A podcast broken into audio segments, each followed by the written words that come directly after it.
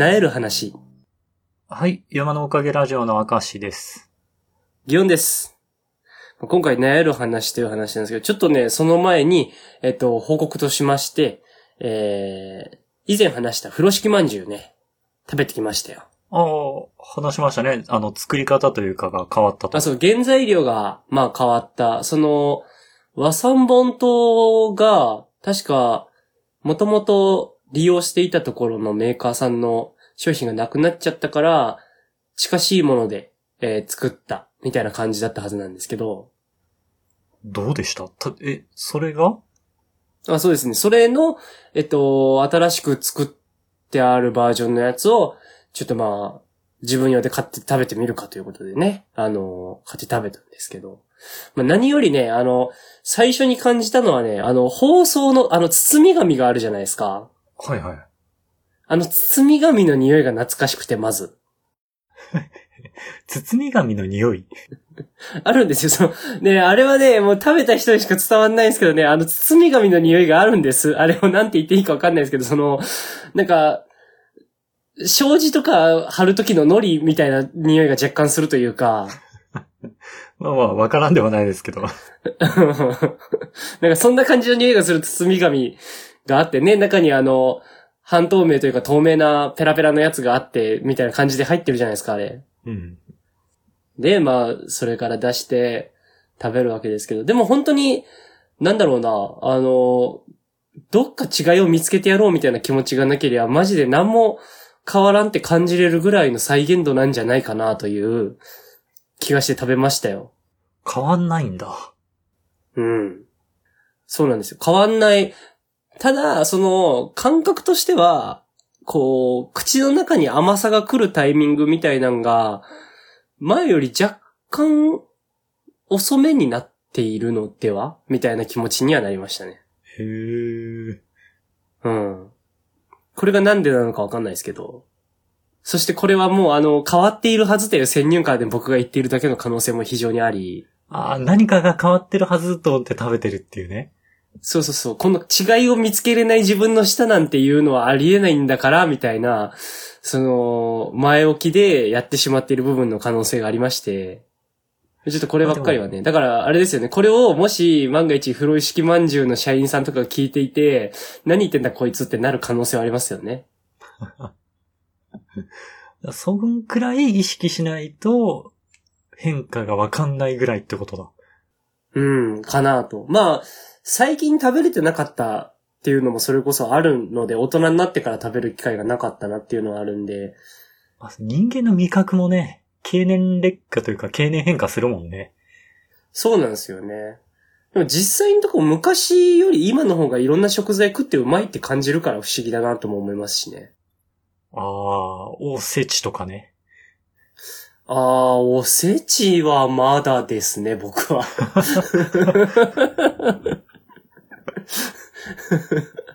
ちょあんま良くないよ、その、作って出してもらってるやつなんだから、ダメだよ。実家のおせちとかを、そのさ、まだとか言うのもあれなんだけど。いやまあこれがちょっと枕の話でしたと。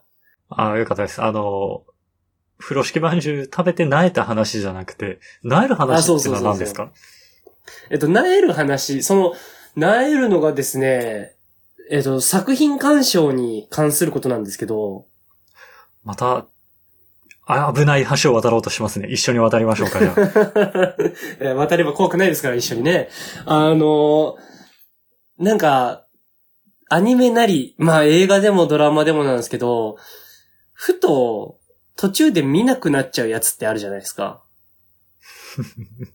はあ、はあはあはあ、で、きっとそこには自分のその、なえる方向の金銭に触れてしまったものが何かあるんだと思うんですよね。なるほどね。はい。で、あの、そういう意味で、まあなんていうのかな、なえるポイントみたいなところをお互いにちょっと、いくつか出してみれたらいいかなと。まあこれに関してはちょっと僕自身の勉強にもなればという思いもございますので、ちょっと、先行はギオンさんに譲ろうかな。ああ、そうですね。ちょっと先行じゃあ変化球みたいなのから出していいですか？はい、なえる場面、展開、はい。作品の一部分。はい。主にちょっとあのドラマでよく感じるなと思うことなんですけども、あのーまあ、普段ドラマあまり見てないので、こう、おすすめされた機会とかで見るんですけど、基本的に、なんていうのかな、ドラマの中って現代ものだと、まだこう、仕事とかで成果を出し切れていない若者みたいなのが主人公のモデルになりやすいなと思うんですよ。で、まあ仕事の結果も出し切れてない状態だし、あの、都会に出て一人暮らししていてね。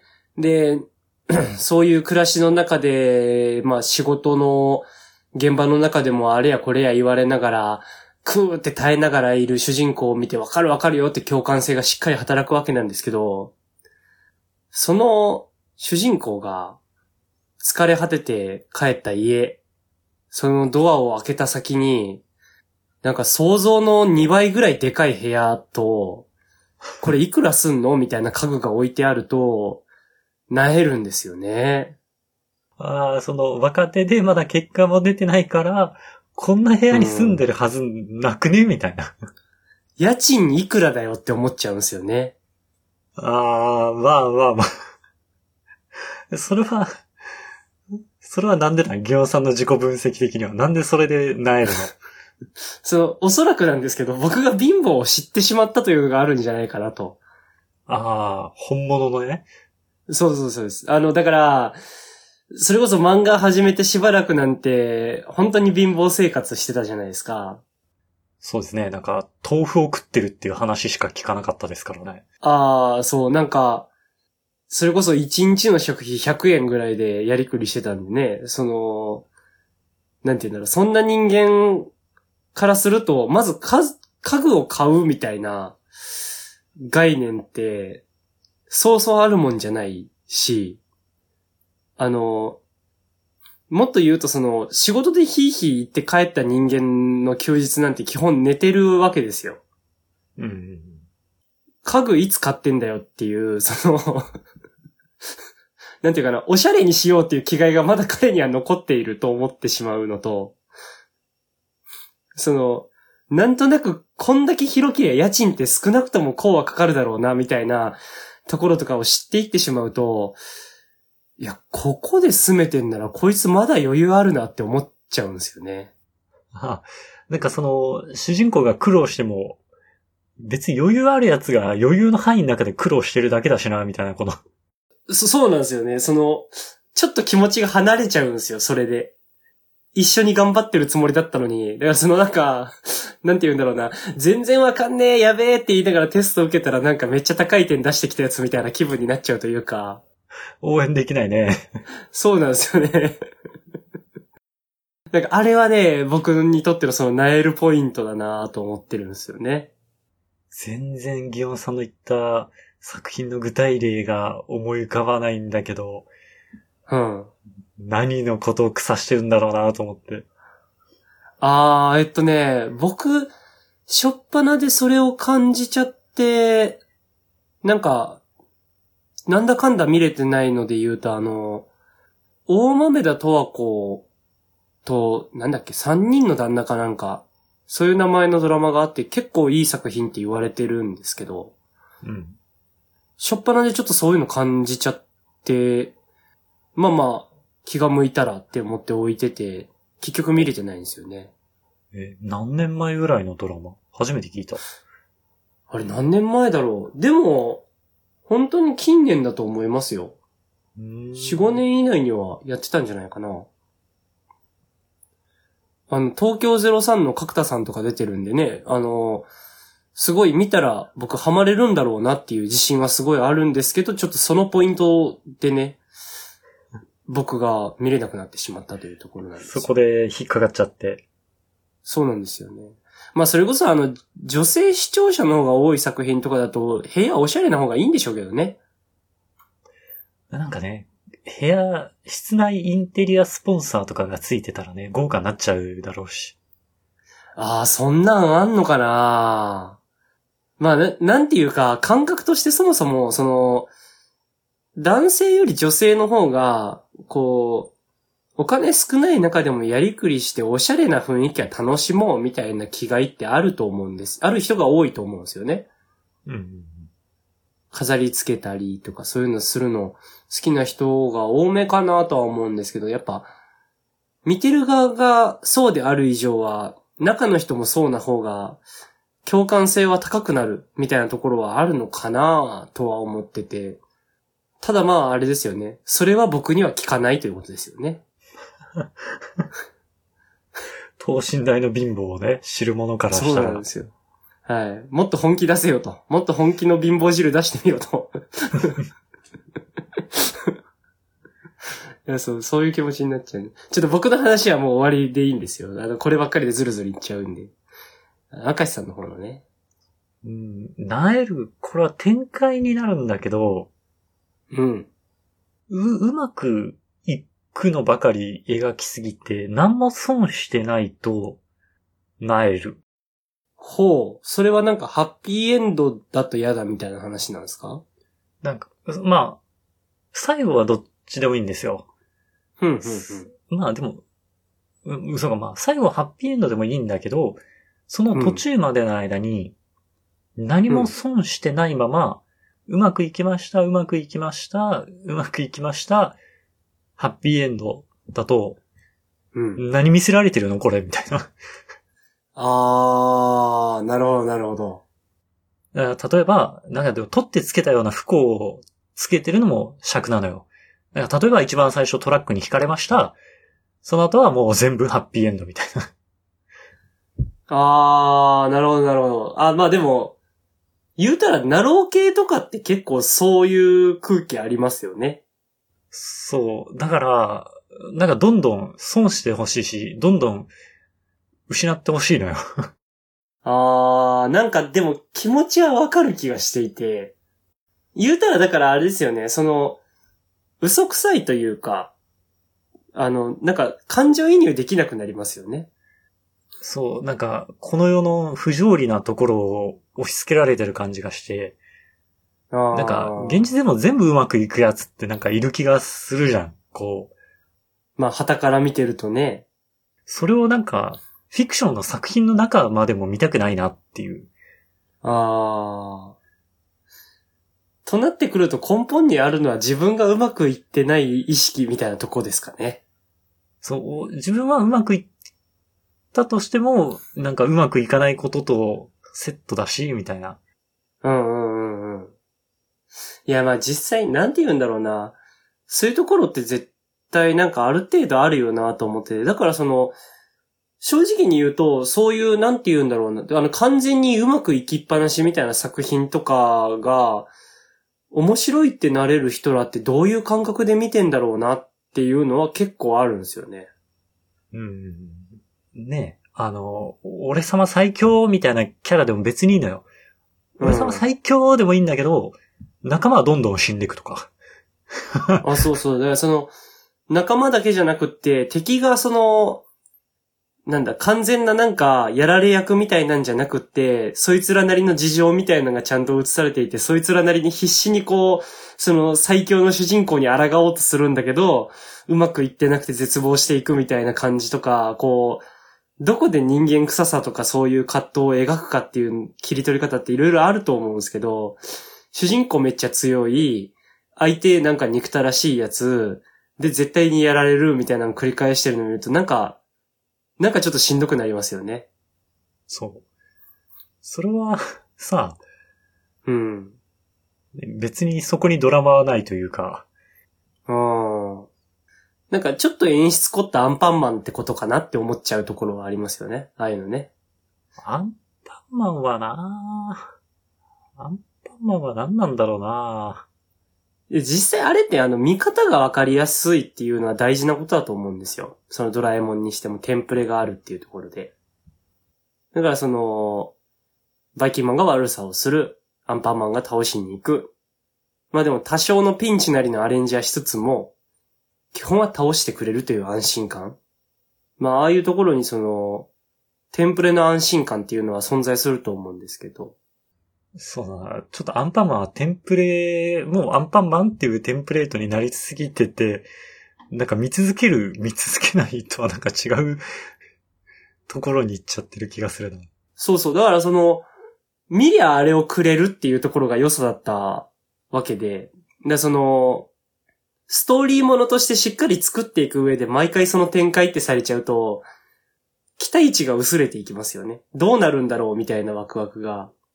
だってお前どうせうまくやるんだろうみたいな気持ちになってくると、じゃあ俺が見なくていいよみたいな気持ちになってくなっていうのは、なんか僕自身はそんな感覚ありますね。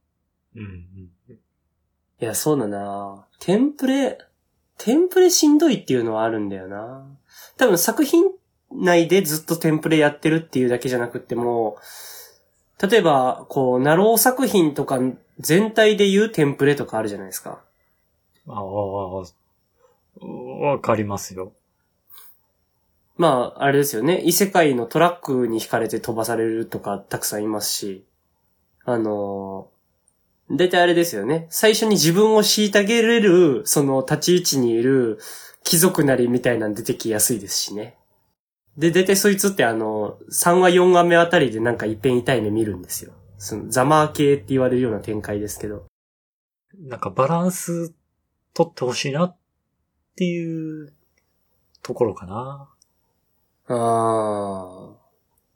まあ、バランス取るっていうのが結構まあいろいろ難しさはありますけど、そういう意味と何かしらのこう、失うものがあったりっていうのはね、あの、大事ですよね。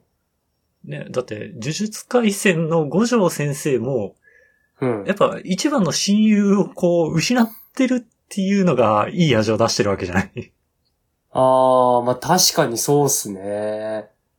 だから、確かに。ね、なんか、うん最強キャラ出してもいいけど、なんか丁寧に扱わないと出さなかった方が良かったんじゃないってなりそうで。ああ、まあ確かにななんか、そこら辺で言うと、あのー、えっと、ワンパンマンとかを書いてる作者のワンさんの作品って、他にもあの、モブサイコ100ってやつとかね、あのー、最強系の平熱主人公みたいな作品があるわけなんですけど、あそこら辺はだから、よくバランスを取ったなと思いますね。確かに、主人公主人公しすぎない、周りがちゃんと 魅力があるのがいいのかな何なんだろうな。あのバランス感覚は。うーん。な、なんていうのか、人間臭いんですよね、ちゃんとね。あれで。なんでだろうとも思うんですけど。そこら辺ってすごいなんか、うん。大事なことだなっていう気がしますね。説教しないのがいいのかなあー。説教しないっていうのは確かに大事。だけど、その、例えばなんて言うんだろうな。説教をするパターンの時は、あの、負ける側の方が自分の持論をすごい展開しながら暴れていて、そいつを倒した後の決め台詞として説教があるみたいなところとかは、結構バランスが取れると思うんですよ。はいはい。もうクライマックスとしての場面ってことね。そうそうそう。あの、決め台詞としてというか。で、その、しょっぱなから説教師にかかってた主人公みたいなやつがいたら、勝ってほしくないなって思っちゃったりするかもしれないですね。まあ、わかる。すごいわかる。うん。そういうバランスはある気もするな。あと、あの、僕もう一個ちょっと、時間なくなる前に、これは、前も言ったことある気がするんですけど、泣いちゃうポイントで、あの、キャラクターの偏りがすごすぎると、みたいなのもあるんですよ。みんな、食パンみたいな。それ、まあまあ、あの、あれですよね、アンパンマンにだいぶ持ってかれてますけど、どういうこと偏り？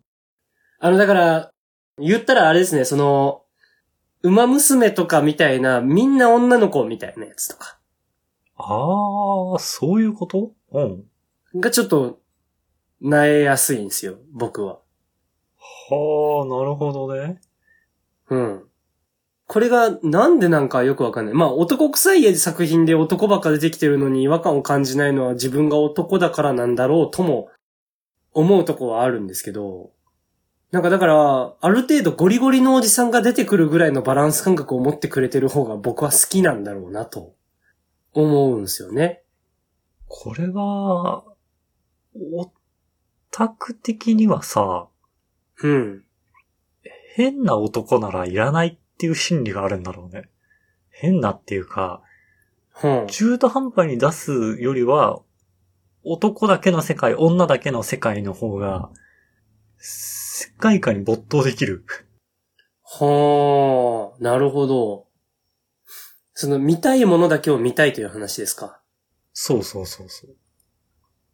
そういう話で言うと、これまでの出した事例と掛け合わせるとちょっと面白い話になりそうですね。その、そもそもが多分僕や明石さんは、そのキャラクターへの感情移入とかで自分の経験してきた物事になんか共通の符号をちゃんと持ってくれているものの方が、こう、喜びやすいみたいな要素を多分持っていて、うん。だからその、綺麗事すぎるなって思ってたりとか、現実世界でこういうやつって嫌なやつだったよなみたいなやつが主人公ムーブしてると多分イラッとしちゃう。イラッとしちゃう。うん。ただ、見たいものだけを見たいっていう欲求で作品を見てる人からすると、そっちの方が心地よくなったりするという話でもあるんですよね、多分これって。そうだろうね。うん。だから家具高い方がいいのか。高い家具見たいんだよな。すべてどこの場面切り取ってもおしゃれさ漂うドラマ。ああ、だからその貧乏でも工夫したらおしゃれで入れるんだなって思えた方が嬉しい人たちがちゃんといるってことですもんね。そうそうそもう出てくるキャラクターなんて全員可愛い女の子の方がいいに決まってんじゃんってなれる人らがいるんですよね。う。今ね、あーまあまあ、ルッキズムの関係でそこら辺で、世界中で、こう、工夫してね、うん。工夫してるのか、うん、遊び始めてるのか何なのかある。あれ？あれって何なんでしょうね？その、いい映画だと思ってるのかな？そもそも映画に求めてるもんがみんなそれぞれ違うってことか？これ、やっぱなんか、ワンポイント外すところが、クリエイティブなんですか？どうなんですか？いや、それこそメッセージ性を持たせるっていう意味だと、社会問題に切り込むっていう要素はあるとも思いつつ、ただそれ自体を主軸にしすぎて作品の良さを減らすっていうこと自体はいかがなもんかねって思う時もまあまああって、メッセージ性なんかシャラ臭い時ありますよね。うん。それなかったらもっといい作品だったろうになってなる時はあるので、あれ難しい問題なんだよな。そうか。だからこうやって喋ってみて、作品の論じ合えたりして楽しいって思える相手ってそういう作品に何を求めてるかみたいな部分が強い、あの、共通項が近い、あ、ある程度ある人たちがいいのかもしれないですね。ああ。なんかちょっと、全然思ってた着地じゃないところに着地できたなっていう感覚なんですけど。そういう意味だとあれかななんか、これから僕が年食っていった時にあの、なんか最近の作品とか番組って面白くねえなみたいな気持ちになった時って、うん。世の中の価値観から自分が置いてきぼりになったっていう証拠になるんですかね。ああ、そうだろうね。ああ。ちょっとこの話を自覚してしまった以上、その瞬間が一番萎えるかもしれないですね。自分に対してなえる。という感じで話してきましたが、明石さん最後にお知らせお願いします。はい。この番組のツイッターアカウントを作成しました。アットマーク山のおかげで検索してくれたらヒットすると思います。山のおかげはローマ字で YAMANO。おかげは OKAGE ですね。で、このツイッターアカウントで番組のおまけ話とか更新情報をつぶやいていこうと思ってます。また、今回聞いてくださった方のね、感想をもらえたら嬉しいので、Gmail、こちらも Twitter アカウントと一緒で山のおかげ at gmail.com もしくはこの番組の Twitter のアカウントにコメントやリプライなど送っていただけたらとても嬉しいです。それでは、また次回。はい、さようなら。